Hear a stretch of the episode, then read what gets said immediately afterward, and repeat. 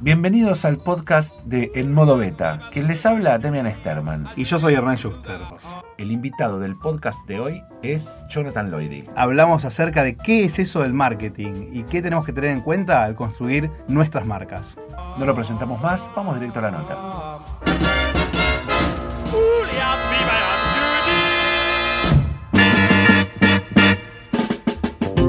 ¿Cuál fue el país más difícil en el que tuviste que dar una conferencia? ¿Por la hostilidad o por, por lo complicado? Y países complicados son Nicaragua, complicado, eh, y Honduras. Honduras, Pedro Sula, por ejemplo, es una ciudad complicada, la ciudad más violenta del mundo. Bueno, eso es, para, eso es para los que creen que la vida del conferencista Claro. es la vida del glam, ¿viste? No, estrellas de rock con glamour que a, los que le dan bien de comer, los hacen viajar en primera clase. Derribemos mitos. A ver, No. primer mito, todos los conferencistas que son invitados al exterior viajan en primera clase. ¿Eso es falso No verdadero? todos, depende de la categoría, pero en mi categoría no, pero sí viajo mucho en primera clase por ascenso, porque como tengo tantas millas, eh, me, me ascienden, pero no porque me lo paguen. Entonces podemos decir que los conferencistas Viajamos eh, atrás. necesitan un poco de picardía, ¿no? Para tener una vida... O una un, vida- mejor, o un mejor representante también. O un mejor Que representante. lo sabe viajar en primera clase. Perfecto. ¿Cuál fue el viaje por, por, por conferencia que fuiste contratado y que fue desde el minuto cero arriba del avión el más increíble? No, tuve muchos, pero lo que viví, lo que tengo anécdotas muy interesantes, por ejemplo una que cuento, que he contado varias veces, fue una que viajé con, con el eh, Patch Adams, con este personaje, el de que hizo Robin Williams en su momento la película. El original, doctor, ¿no? El original, El original. que fue muy gracioso porque yo estaba, ahí estaba en El Salvador, y estaba en la sala VIP ahí que, que, que, que a veces ya por, por las millas que tengo accedo y estaba leyendo una revista, no me acuerdo cuál era, donde hablaba de que Patch Adams había estado en el país dando una conferencia, el verdadero, ¿no? Que es un tipo alto. Tipo grande, Sí, ya. sí, tipo grande y todo colorinche, bien, bien vestido como un payaso. Bueno, cuestión, paso la nota, la leo. Cuando me subo, justo me habían ascendido, en esa sí viajaba en ejecutiva, y cuando veo de repente, veo que empieza a haber un movimiento en todo el avión, y de repente y veo entrar a un tipo que debe medir dos metros, con una corbata de Mickey Mouse, con una camisa floreada, con todos los pelos de colores, y va y se sienta al lado mío. O sea, yo estaba sentado del pasillo y él se sienta en, en el de al lado. Bueno, el tipo se sienta, viste, lo primero que te sale es el cholulaje de decir, necesito, foto, necesito claro. esa foto. Pero bueno, creo que sé, ¿no? ¿Viste? No sabía qué decirle y demás. En un momento el tipo estaba ahí y le traen esa la planillita que tenés que llenar de migraciones, entonces el tipo no entendía nada, no tenía anteojos, me dice, ¿me la llenás vos? Digo, bueno, sí, y el tipo me dice, ¿dónde estamos? Y justo estábamos en, no estábamos ahora, estábamos en Tegucigalpa, o sea, Honduras. Entonces yo llego a Tegucigalpa, el tipo me pone a cara diciendo, ¿dónde carajo? Lo- ¿Qué es- what? ¿A what? ¿Qué es esto, Teguquí? Bueno, en cuestión el tipo, nada, le lleno, no sé qué, y automáticamente pone la tarjetita de negocio y se duerme. Ah, no, no se duerme, perdón. Se pone así, no sé qué, y en un momento yo le digo, ¿me puedo sacar? No, no, no. ¿Me puedo sacar una foto? Y el tipo, mala onda, imagínate, Pachadam, ¿por qué te imaginas? Que sí, el mundo de la alegría me dice, no. Pero Yo le no me el saco- formulario. No me saco fotos. Uh, bueno, perdón, ningún problema. Automáticamente escucho un El tipo hizo- de formulario que se rompe, Y ¿no? el tipo hace, se apoya en la ventana y, hace- y se duerme automáticamente. O sea que, cual argentino que hice, que hice cual argentino, pastillín. me clavé una selfie con el tipo, la tengo por ahí. Dormido. Una selfie con el tipo dormido. ¿Existe? Perdón, Existe perdón, me equivoqué en el formulario de nadie dice, ¿lleva alguna voz? Sí. ¿Existe e- esta foto? ¿La tenés a La- mano? está en las redes. Está en las redes. Bueno, buscar en las redes de Jonathan Lloyd y cómo, cómo te encontramos en las redes. Con Jonathan Lloyd sin H, es Jonathan Lloyd, L-O-I-D-I latina las dos veces, y no hay muchos, así que está Bueno. bueno, porque soy fácil de encontrar. Después tuvo un gesto lindo cuando se despierta, estábamos llegando, el tipo me pregunta qué hacía, le digo que trabajaba mucho, que viajaba mucho, qué sé yo, y me dice, bueno, ¿tenés una foto de tu familia? Me pregunta él a mí. Y yo siempre viajo con una foto de mi familia. No, pero playa. tengo una foto tuya durmiendo. Claro. Y ahí se la di y el tipo ahí, bueno, como que le dio una, nada, muy copado. Y después bajamos del avión y me, me dijo, me agarró de la mano y me dice, acompañame porque no sé en dónde estoy. Y lo, lo acompañé a migraciones y tuvo buena, ahí tuvo un buen gesto, digamos, y una buena onda. Bueno, Bueno. que lo pasen entonces, si se llama.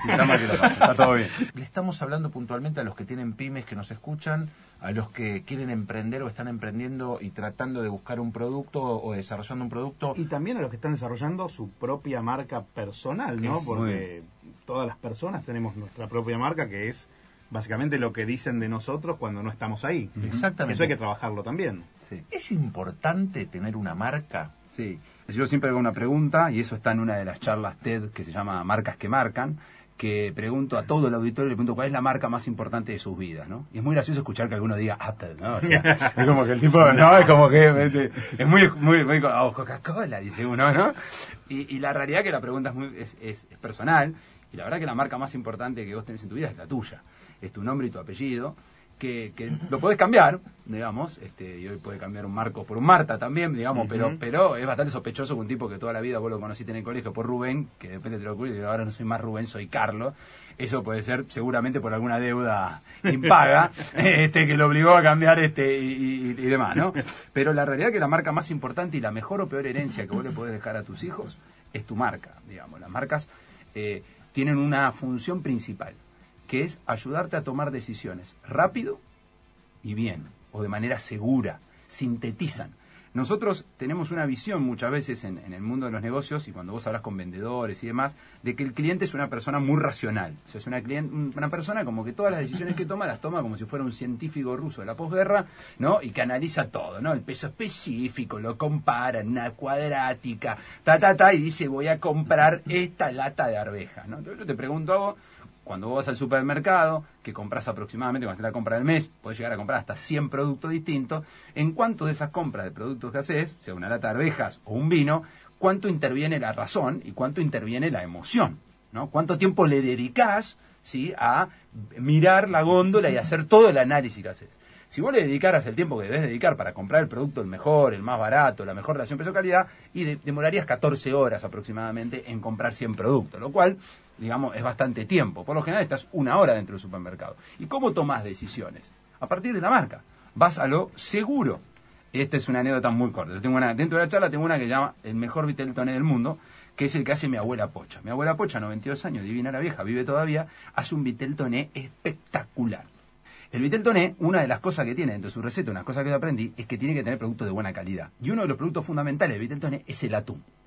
Entonces, imaginemos, un día me llama y me dice, Jonathan, me quedé sin atún. Y tengo que hacer el vitel toné porque viene el tío Jorge, que el tío Jorge eh, siempre ella le agregaba como apéndice el juez, porque era juez. Como para meterle un poco de miedo, era el hermano, pero viste con la novela que dice, viene Jorge, el juez. ¿Viste? entonces me dice, anda a comprar atún. Y me dice, lo único que te pido, que sea el mejor, que sea bueno. Ok. Yo voy, me da X cantidad de plata y voy al supermercado. Lo primero que descubro, era chico, lo primero que descubro cuando voy al supermercado que la categoría de atún es gigante. Una, dos metros por dos metros de latita de atún. No como mucho pescado, pero atún sí. Entonces, lo primero que pasa, yo que soy un consumidor en ese momento, era recién me iniciaba en el mundo de la compra, yo no compraba y demás, es que me enfrento a tener que tomar una decisión. ¿Cuál compro? Entonces, lo primero que podría decir es ir a lo, a lo básico del marketing y decir, bueno, mira, voy a comprar el más caro, porque caro es igual a bueno, bueno, si compro más barato es malo. Estamos son educados para eso. Sí, naturalmente el cerebro ya es, como una cosa, está fijada en tu cerebro, que bueno es caro y lo malo es barato. Entonces ya podría recurrir, que eso puede ser una, una trampa. Ahora, no, no hago eso, digo, no, no, quiero explorar un poco más y automáticamente se abre el cielo de, imagínatelo, se abre el cielo del supermercado, baja una luz y me marca, me ilumina una marca en particular dentro de toda la gándola. ¿Qué marca de atún crees que me ilumina, que me garantiza que ese atún es bueno, que voy a ir a lo seguro, que mi abuela va a poder hacer el vitel toné y que nuestro tío Jorge, el juez, no nos meta preso? ¿Cuál crees que es esa marca? La campañola. ¿Es la más barata? No, no es la más barata. Pero ¿qué te dio? ¿Qué me permitió a mí tomar una decisión de manera rápida y segura? Punto. Y eso es emocional, no es racional, porque puede haber un al lado que es 100 veces mejor, pero las marcas tienen esa función. Y hoy, dentro de todo, para terminar, es el activo más valioso que tienen las empresas. Las empresas se evalúan hoy más que por cuántas fábricas tienen o cuántos ladrillos, por cuánto vale su marca. por lo intangible. Olvídate. Es una pregunta muy creativa. ¿Y qué es eso del marketing? Bien, el marketing es una herramienta, tal vez hoy la más importante, que tiene dos objetivos. Por un lado, segmentar. O sea, el marketing lo primero que te dice es, vos no podés ser bueno para todos, tenés que elegir. Un gran error que cometen muchos empresarios y emprendedores es querer venderle a todo el mundo. Ir por todo. Ir por todo. Le quiero vender a todo asumiendo que todos son iguales. Entonces, lo primero que el marketing te dice, tenés que elegir, flaco. ¿Para quién sos y para quién no sos? Esa es una frase muy, muy buena que hizo Peter Drucker una vez que le dijeron, Peter, ¿qué es para vos segmentar? Saber qué no hacer. O sea, ¿a quién no le voy a vender? Eso es muy importante. Porque si vos querés venderla a todos, también de este lado te obliga un montón de cosas. Si querés quedarle bien a todo el mundo, ¿qué haces? Entonces, para algunos te vestís de una manera, para otros te vestís de otra. No podés. Vos tenés que decir, bueno, yo soy bueno para esto. Lo primero que hace es eso. Y el marketing, buen marketing, bien concebido, lo que hace es genera demanda de calidad. ¿Qué es que genera demanda de calidad? Una vez elegido, decir, che, yo le quiero vender a este tipo de gente, porque creo que ahí puedo generar valor, porque creo que, que tienen que ver con lo que yo quiero hacer, me siento identificado, sale a buscarlos y te los trae. Y voy a traer una parte de una teoría muy vieja, que tiene ya más de 30 años, que es las famosas 4P, que muchas lo destruyen porque tienen el fanatismo de destruir todo lo viejo, sin importar si es bueno o malo. Y vos pensás que un tipo dijo en el 79, dijo, el marketing es el encargado de definir el precio. ¿Por qué? Porque precio es valor no es costo más margen. Si yo puedo generar valor, si yo puedo lograr que tu marca crezca, que tenga una percepción de valor mayor, como por ejemplo vos dijiste Apple, un iPhone tiene una gran percepción de valor, yo voy a poder ponerle un precio más alto, porque vos estás dispuesto a pagar mil dólares más de lo que pagaría por otro teléfono con las mismas características. Genera valor, por eso dice precio. También es el encargado de comunicar, pero comunicar no es la publicidad, la publicidad es el final de la película, es definir el mensaje, definir a quién quiero llegar y a través de qué canal. No es lo mismo hablar con mi abuela Pocha de 92 años que con un millennials nativo de Internet. Define el producto. ¿Por qué? Porque está mirando al mercado y le está preguntando a ver cómo lo usa, qué quiere, qué no quiere, qué, atributos le quiere generar. Entonces también trabaja en el diseño del producto. ¿Cuáles son los atributos que agregan valor? Que agregan valor. Ahora, en, esta, en esta era, ¿no? Que la llamamos la era de la innovación, en la cuarta revolución que es la tecnológica. Sí eh, y en esta obligación casi a las empresas que quieren progresar de, de, armar formatos ágiles porque el mercado cambia todo el tiempo y cambió la, forma en la que cambian las cosas. ¿Cómo aplica todo esto? En el, ¿Cómo impacta más que cómo aplica? ¿Cómo impacta todo esto en el marketing? ¿Se pueden seguir trabajando con los viejos libros, con las viejas ideas, con las 4P? ¿O hay que modificar o hay que ir eh, retocando o ayornando? Excelente pregunta. La, realidad es la siguiente, yo, digo que hoy el centro de gravedad de la organización, ¿qué es el centro de gravedad? Lo que la mantiene parada está en el área comercial, que el área comercial es marketing más ventas, ¿no? Uno captura demanda y el otro la administra, digamos, trata de traducirla en una venta. ¿Por qué? Si nosotros viajáramos a Detroit, fines del siglo XIX, principios del siglo XX, camináramos por la calle y nos encontráramos de casualidad con un señor llamado Henry, de apellido Ford, y le preguntáramos, Henry, ¿cuál es el área más importante de la empresa? Sin dudarlo, él nos diría producción.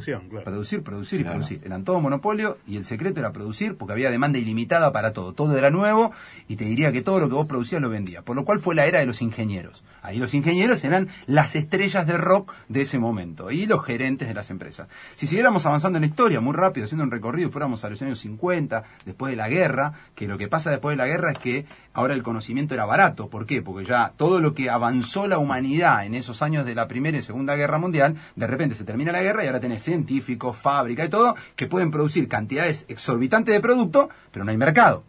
Entonces empieza a pasar algo también, empieza a faltar dinero, no había dinero. Entonces fue el desarrollo de toda la economía. Los años 50, 60 y 70, todo era cómo conseguir dinero, porque no había dinero en el mundo. Ahora, si tenía dinero podía producir lo que yo quería. ¿Por qué? Porque era, el conocimiento estaba libre. Había un montón de rusos esperando y dicen, dame trabajo que por dos dólares yo te fabrico lo que quiera. Ahora, ¿qué empieza a pasar a partir de los 70? Empieza a haber mucho dinero en el mundo, por distintas cuestiones, empieza a haber mucho dinero en el mundo y empieza a haber mucho conocimiento disponible. Por lo cual, yo tengo dinero, compro el conocimiento.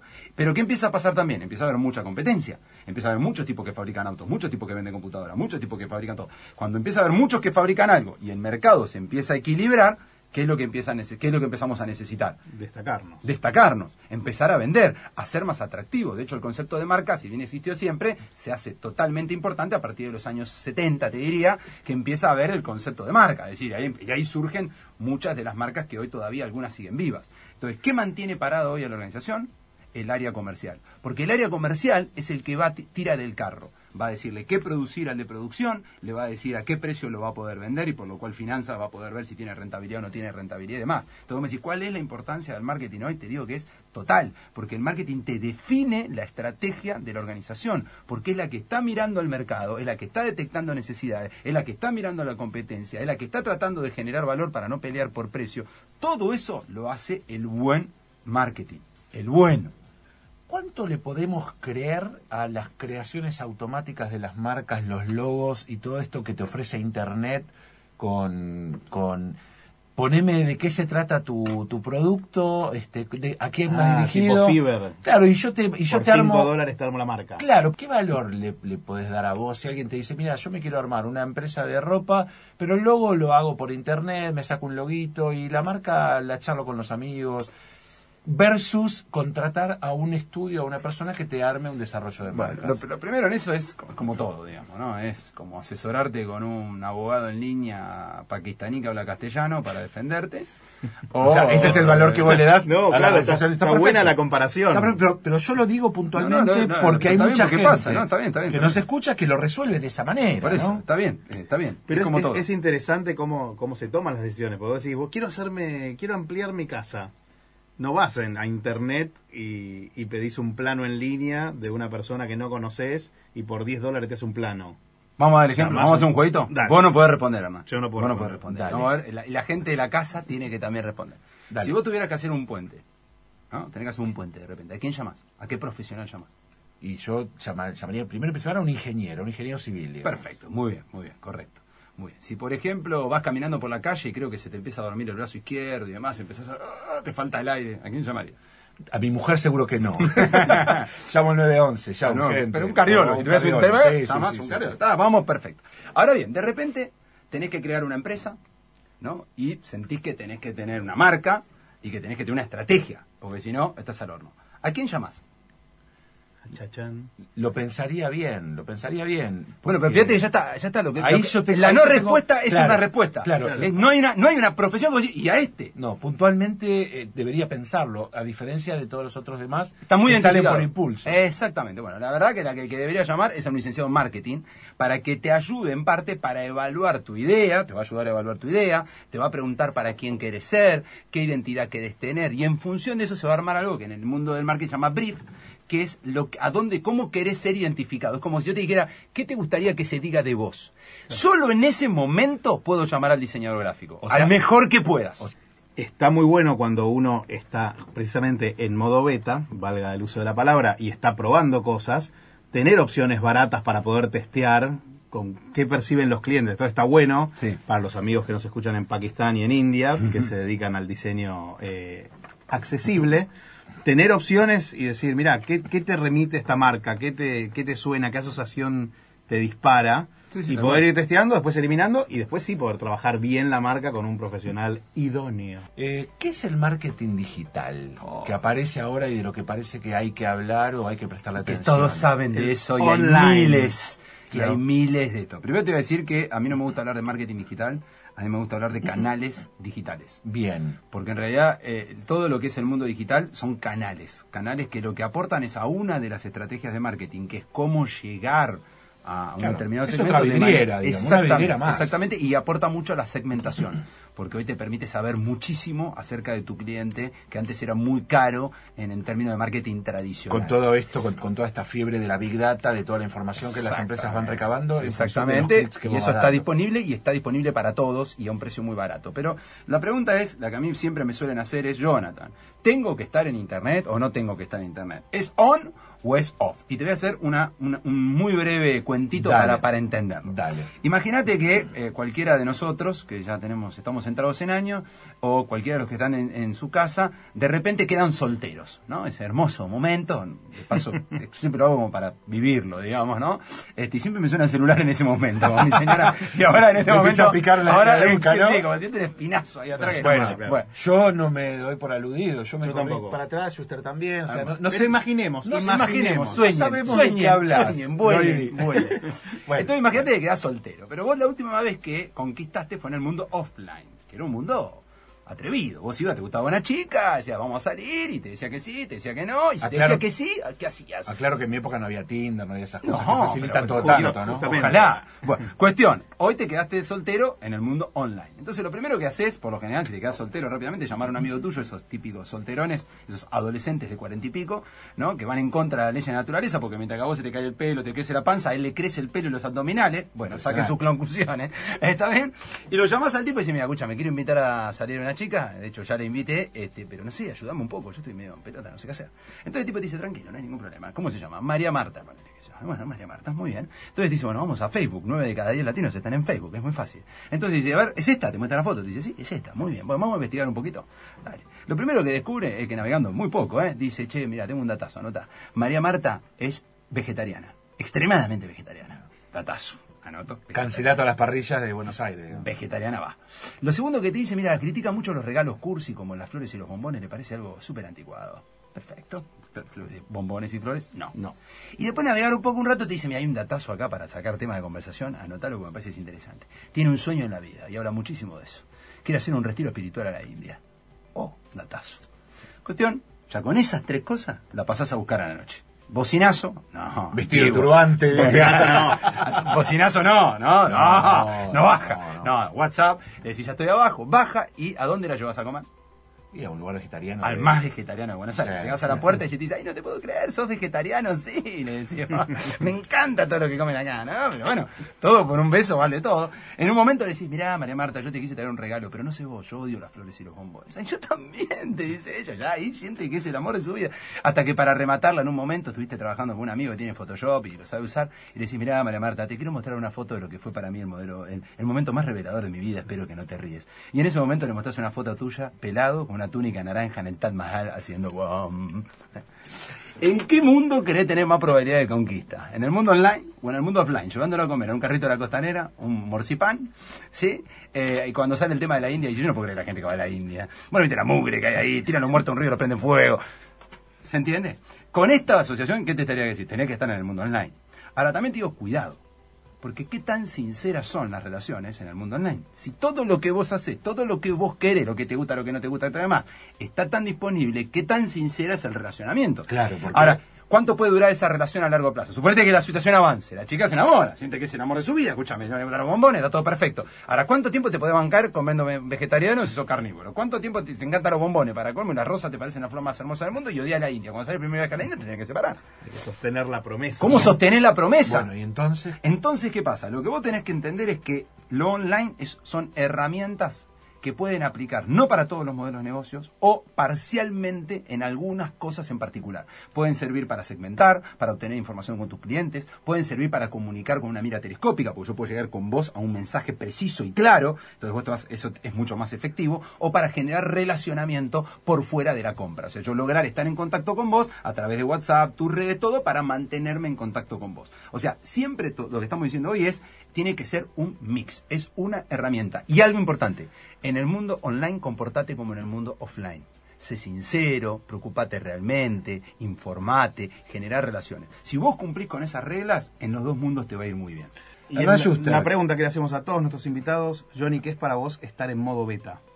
Estar en modo beta es poder alejarte de, de la operación del día a día, de lo que te consume y poder pensar eh, eh, de manera creativa en, en el próximo paso.